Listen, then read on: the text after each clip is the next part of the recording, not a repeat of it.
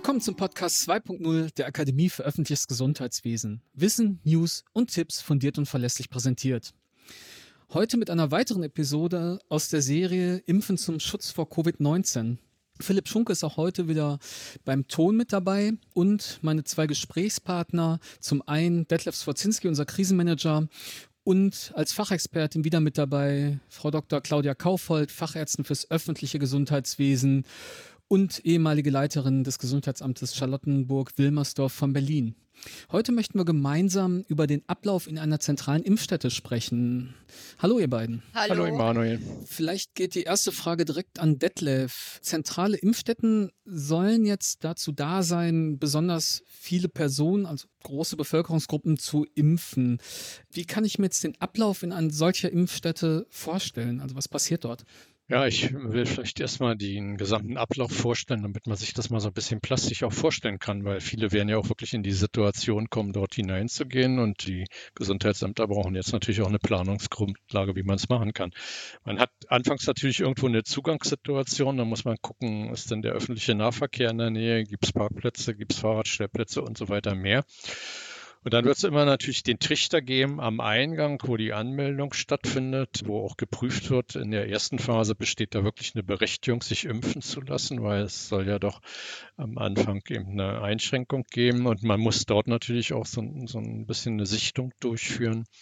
Wie sieht es denn aus? Ist derjenige krank, hat er Erkältungssymptome, dann wird er nicht geimpft werden können. Oder gibt es andere Dinge, weshalb man sagt, nee, also heute ist die Impfung an der Stelle nicht möglich. Dann kommt ein Punkt, der sehr, sehr wichtig ist. Wir müssen ja bestimmte Dokumente ausfüllen. Schwerpunkt wird der Aufklärungsbogen an der Stelle sein. Es muss also einen Bereich geben nach der Anmeldung, wo man sich hinsetzen kann. Natürlich auch mit der Abstandswahrung. Also die Abstandsregeln von 1,50 Meter, Nutzung des Mund-Nasenschutzes muss auch hier an der Stelle natürlich komplett eingehalten werden. Also es wird einen Wartebereich geben, wo man eben Tische und Stühle hat und die Dokumente ausgefüllt werden.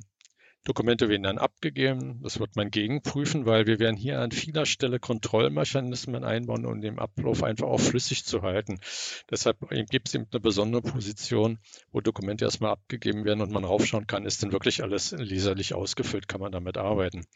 Dann geht es wieder in den Wartebereich und die Wartebereiche sind eben bestimmt zwischen den einzelnen Funktionseinheiten gewählt, um auch darüber einen flüssigen Ablauf sicherzustellen und eine Pufferfunktion zu haben. Und dann muss man schauen, wie groß ist die Impfstätte, welchen Durchsatz erwartet man da eigentlich. Die Aufklärung an sich ist eine ärztliche Aufgabe, deshalb muss da eben der geballte Ärzteeinsatz an der Stelle jetzt sein, Aufklärung in der Gruppe eben, aber auch immer definitiv das Angebot, eine individuelle Aufklärung zu machen, wenn denn der Wunsch besteht, sich mit dem Arzt zu besprechen. Ganz wichtig. Dann geht es wieder in den Wartebereich, dann kommt die eigentliche Impfung, die dann gar nicht mehr so lange dauern wird. Das ist, denke ich, in der Regel in zwei Minuten vermutlich abgeschlossen, eben weil wir dort an der Stelle auch das impfende Personal, medizinisches Personal, aber nicht unbedingt dann mehr Ärzte und auch Verwaltungspersonal, die die Dokumentation machen. Am Abschluss muss natürlich noch geguckt werden, ist alles gut gegangen, deshalb gibt es einen Beobachtungsbereich und dann geht es auch schon hinaus. Das ist so der schematische Ablauf einer zentralen Impfstätte. Wahnsinn, wie viele Bereiche es da so gibt, an die wir denken müssen. Gibt es sonst noch was, was wir vielleicht besonders berücksichtigen müssen bei der Planung und Organisation einer solchen Impfstätte? Ja, das ist bei vielen Dingen, die man so im Krisenmanagement tut. Einbahnstraßensystem hat sich eigentlich immer bewährt, keine kreuzenden Wege. Das natürlich auch schon aus infektionshygienischen Anforderungen. Jetzt hier, denke ich mal, ganz wichtig. Man muss natürlich gucken, wie ist die Zugänglichkeit, sagte ich schon. Aber auch das Thema Sicherheit wird natürlich eine Rolle spielen. Wir wollen bei den geordneten Abläufen natürlich auch die Sicherheit an vorderste Stelle stellen. Und deshalb wird es Sicherheitspersonal geben. Wie man das organisiert, ob intern, extern, muss man sehen. Wir haben die Erfordernis, eine Sprachmittlung zu haben. Die wird es vielleicht nicht an allen Tagen dort geben, aber wir brauchen in dem Fall Sprachmittlung natürlich auch für die Bevölkerung.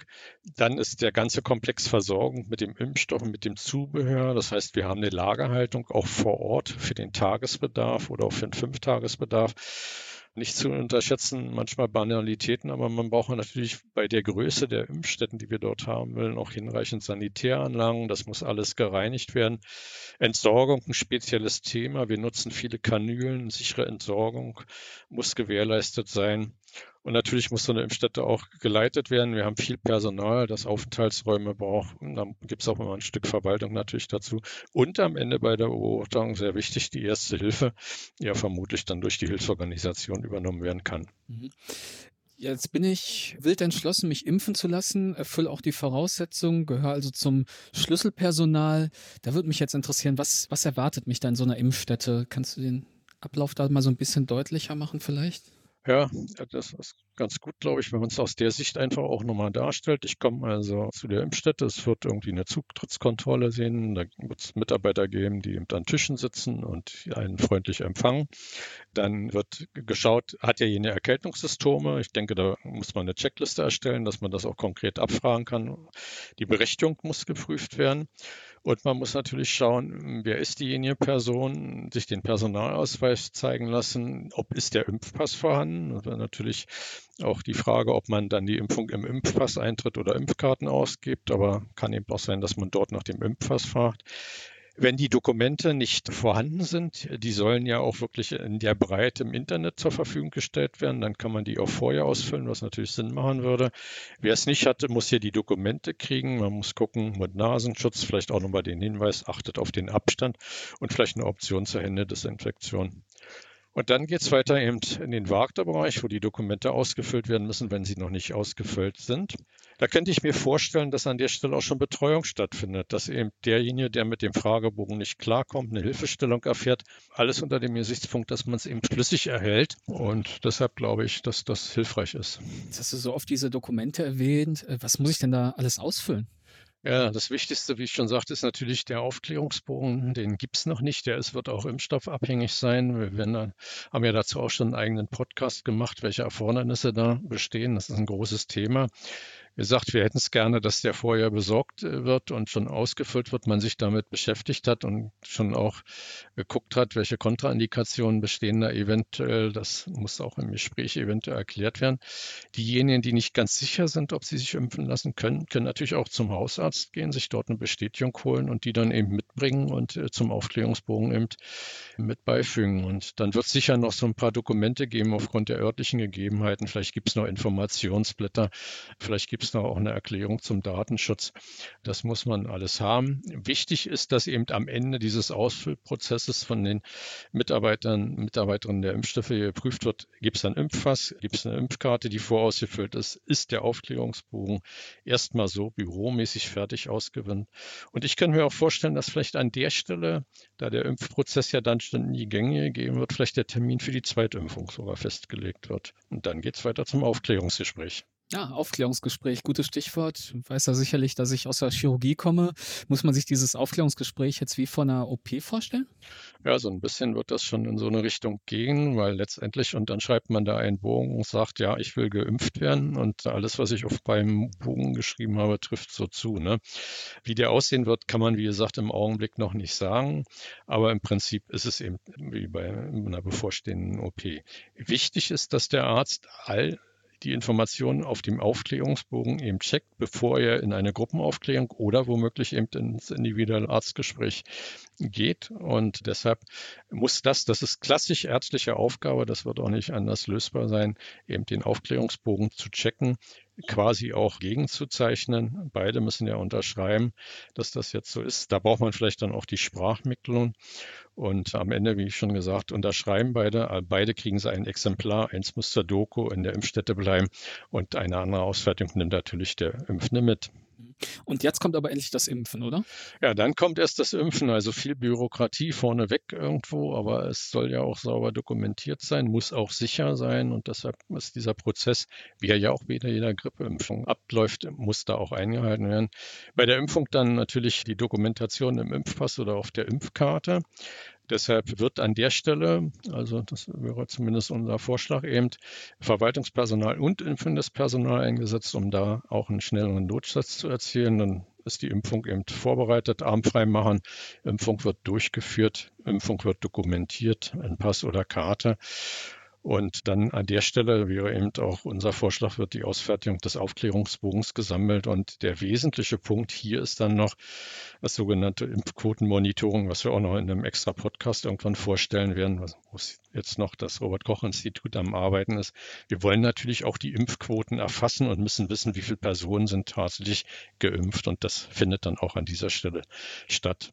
Aber das war es dann jetzt für mich als Impfling, dann kann ich endlich gehen, oder? Ja, nicht so ganz. Also man muss schon noch schauen, wie wirkt die Impfung, muss es eine Nachbeobachtung notwendig und besteht da auch Bedarf zur ersten Hilfe, aber da kann vielleicht Claudia auch besser noch was zu sagen. Ja, finde ich auch. Da sollten wir unsere medizinische Fachexpertise mal reinholen bei der ersten Hilfe.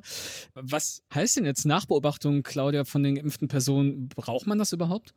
Ja, das braucht man unbedingt und eigentlich sollte das auch nach jeder Impfung sein, denn es kann immer sein, dass eine allergische Reaktion bis hin zum allergischen Schock auftritt und deshalb müssen die Geimpften ungefähr 15 Minuten noch da bleiben. Man muss auch gucken, ob sonst vielleicht ihr Blutdruck, ob sie kollabieren, wie sie sich fühlen, aber das Wichtigste ist zu gucken, dass kein allergischer Schock auftritt. Hm. Deswegen müssen sie noch bleiben und müssen beobachtet werden. Wenn alles okay ist, nach 15 Minuten können sie gehen. Ah ja, gehen ist ein gutes Stichwort, aber ich muss ja wahrscheinlich nochmal wiederkommen, ne? weil ja zwei Impfungen ja. bei manchen Impfstoffen notwendig sein wird. Da ist ja im Gespräch, dass es so nach drei Wochen sein soll. Muss ich diesen Zeitraum dann genau einhalten oder kann ich auch ein bisschen früher kommen, so nach zwei Wochen oder sogar erst nach fünf? Kannst du dazu was sagen? Ja, es hängt vom Impfstoff ab und es wird unterschiedliche Impfstoffe geben, aber bei dem ersten Impfstoff, den wir erwarten, der auch so tief gekühlt werden muss, wie Detlef schon sagte, wird ein Abstand genau von drei Wochen einzuhalten sein. Das heißt, die Impflinge bekommen gleich bei der ersten Impfung einen Termin nach drei Wochen für die zweite Impfung mit und müssen diesen auch unbedingt einhalten. Ja, super. Vielen Dank, dass ihr uns auf dieser spannenden Reise durch eine zentrale Impfstätte mal mitgenommen habt und uns da durchgeführt habt. Ich glaube, wir haben alle wieder viel gelernt. Vielen Dank dafür. Ja, jetzt weißt du ja, wie du es dann machen musst, wenn du zur Impfung gehst, immer. Ne? ich vorbereite, ja. Vielen Dank. Gut, dann mach, mach die Zeit. Gut. Viel Spaß beim Impfen. Tschüss. Tschüss.